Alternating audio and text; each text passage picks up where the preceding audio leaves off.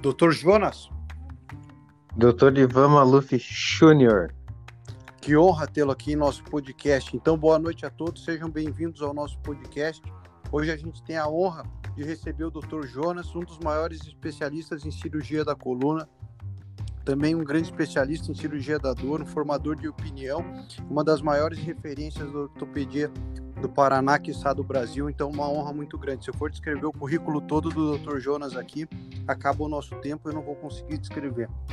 Atualmente está escrevendo projetos revolucionários sobre o tratamento da dor, mas o motivo de convidá-lo para o nosso podcast é bem objetivo, é para discutir uma questão muito simples, que é a relação entre a gigantomastia e a dor lombar, que é uma das queixas mais frequentes no consultório de cirurgia plástica.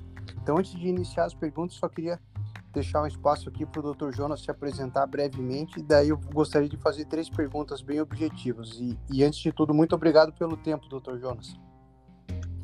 Imagina, obrigado pelo convite, Ivan. E você já me apresentou demais, eu acho que só esqueceu de falar, então, o principal que o principal título é, ser, é ter a amizade do Dr. Ivan Maluf Jr. tá bom. Então tá, Trojanos, para não tomar muito teu tempo. A grande, a grande queixa que a gente recebe no consultório é assim, a paciente já vem encaminhada do cirurgião de coluna e minha dúvida é assim, é, eu sempre questiono, né? Mas será que o cirurgião da coluna passa o encaminhamento desse jeito? Porque elas é muito comum elas sentarem na minha frente e falarem assim, ah, então é o seguinte, eu pergunto a queixa principal, é o seguinte, eu fui no cirurgião de coluna, eu já, eu já sei até o final da história, eu fui no cirurgião de coluna, ele acha que a minha mama é muito grande e é por isso que eu tenho dor nas costas. Do que a gente estuda sobre a, a mamoplastia e também a sintomatologia associada à gigantomastia, a não ser que seja uma mama muito grande, onde a retirada vai ser maior do que um quilo e meio ou um quilo de, de, de mama, é, é, é, muito improvável que apenas a redução mamária é, seja a, a, a, a, resolução dos sintomas de dor. E eu digo isso porque no início da, da minha profissão, eu operei uma paciente onde eu tirei 3,2 kg de mama e no pós-operatório imediato, ela referiu conforto, lógico que melhorou o conforto, mas um mês depois ela retornou na consulta e disse que não havia melhorado totalmente a dor, porque provavelmente a causa da dor dela é multifatorial. Então eu queria perguntar para você, doutor Jonas, é, é, na tua experiência de prática, assim, qual associação, qual o impacto da mama grande é, com a dor nas costas? Bom, Ivan, nós temos que analisar dois principais fatores. Um deles já é bem explorado, que é a questão do desequilíbrio biomecânico, né? Como a mama ela fica anterior ao tórax, ela fica longe do centro de rotação, do centro de gravidade da coluna. Então, uma mama de 2 quilos, 3 quilos, por exemplo, uh, tem que considerar esse peso extra vezes a distância do eixo de rotação. Lembrando que a distância do eixo de rotação da musculatura é muito, muito próximo, né? Então funcionaria como uma alavanca. Então tem sim uma relação biomecânica.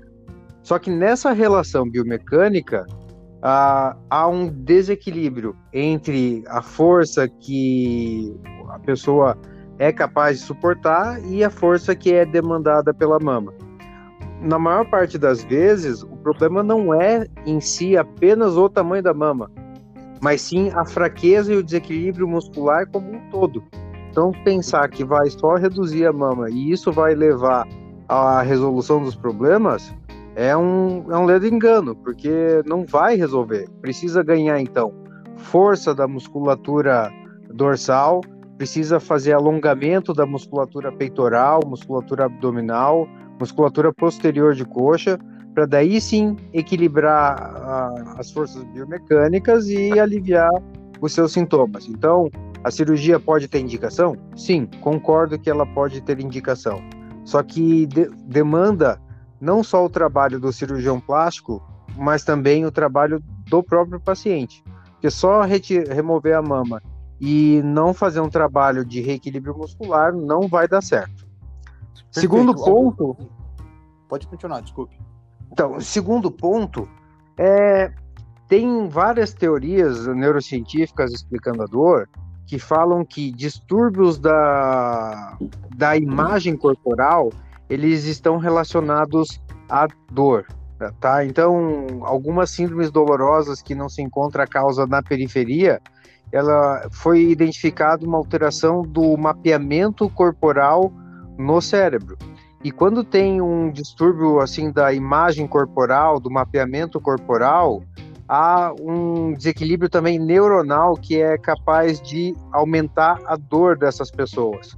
Então, um dos trabalhos para isso é um trabalho psicológico também para fazer com que o, a representação corporal seja congruente. A representação corporal eu não me refiro apenas assim a, a minha aceitação, mas um, um transtorno de fato neuronal, né? Então, o mapeamento no cérebro está diferente. Perfeito. O que eu tenho sentido na minha prática, isso é experiência pessoal, pacientes em que algumas vezes eu indico fazer um trabalho de, de pilates, onde vai fazer isso que você mencionou, fortalecer a musculatura abdominal, fazer alongamento de membros inferiores e, e fazer uma reeducação postural, eu tenho visto resultados excelentes com relação à sintomatologia que elas apresentam. Ao contrário disso, alguns pacientes que eu faço a, a, a, redução mamária, eu vejo, lógico, a estética da mama fica melhor, melhor autoestima, mas com relação ao benefício da dor, eh, da queixa principal, que é a dor na região de costas, eu, eu não observo uma melhora tão significativa. Então, o que eu tenho orientado mais aos pacientes é a, a, cirurgia plástica da mama vai te trazer um benefício estético, sem dúvida nenhuma, mas não há como eu garantir que vai melhorar a dor nas costas. Então, sempre recomendo fazer esse tratamento anteriormente. Queria saber a tua opinião sobre essa conduta, doutor Jonas. Eu acho que está perfeita a conduta. Tem uma das coisas que é muito importante é pegar e alinhar a expectativa entre todos. Todas as partes têm que estar tá bem definido tem que ter bem definido em suas mentes qual é o objetivo do tratamento. Se o objetivo do tratamento é só diminuir a mama, provavelmente o resultado vai ser ruim. Se o objetivo é resolver o problema, que daí vai ser engloba atividade física, engloba reequilíbrio biomecânico, às vezes até um trabalho uh, psicológico pode uh, auxiliar. Excelente. O resultado costuma ser muito, muito, muito bom mesmo. Uh, tem que pensar o seguinte, né? Porque é, é muito mais profundo, né, Ivan? Porque uhum. se você tá, tem alguns pontos assim a serem resolvidos na vida pessoal e você acaba desejando muito uma cirurgia para melhorar a estética, aquilo lá, num primeiro momento, vai ser muito benéfico. Tá? Assim como assim, quero trocar meu carro. Daí eu uhum. troco meu carro, fico muito feliz que eu troquei o carro, tô com um carro novo, dá dois, três meses, eu nem lavo mais o carro, meu carro tá uma bagunça, uma sujeira. Então, assim, o problema era meu carro velho ou o problema era o condutor do automóvel? Se mudar uhum. o carro e continuar com o mesmo condutor, os problemas vão continuar os mesmos, né? Por isso que é um trabalho muito maior, é um trabalho integrativo que requer muitos pontos a serem observados e, e abordados, né? Perfeita associação, maravilhosa. Então, então para concluir, assim, é, é, o que a gente pode falar aqui isoladamente, a, a redução mamária ela não é um tratamento para dor lombar, né, é, ou para dor em qualquer região das costas, mas sim uma, ela pode ser um dos fatores, né? Se você reduzir 2 quilos de mama, ela pode beneficiar um pouco, mas isoladamente ela não pode ser considerada como um tratamento efetivo. Perfeito. Uh, é uma das ferramentas que nós temos à disposição. Não é a solução de todos os problemas. Excelente. Doutor Jonas, não vou tomar mais o tempo. Agradeço demais tua, tua participação. Esse assunto é um assunto exaustivamente discutido nos consultórios de, de da, da, cirurgia plástica e ter uma, uma, uma visão de um especialista em cirurgia de coluna, esclarece muita coisa e também uh, vai ajudar muito os pacientes a terem uma visão mais global e também terem ciência de que a gente não pode colocar né, todas as fichas na, na, redução de mama. Óbvio que ela faz parte, pode beneficiar também, mas ela é apenas uma, uma parte né, do conjunto completo que vai uh, fazer parte desse tratamento.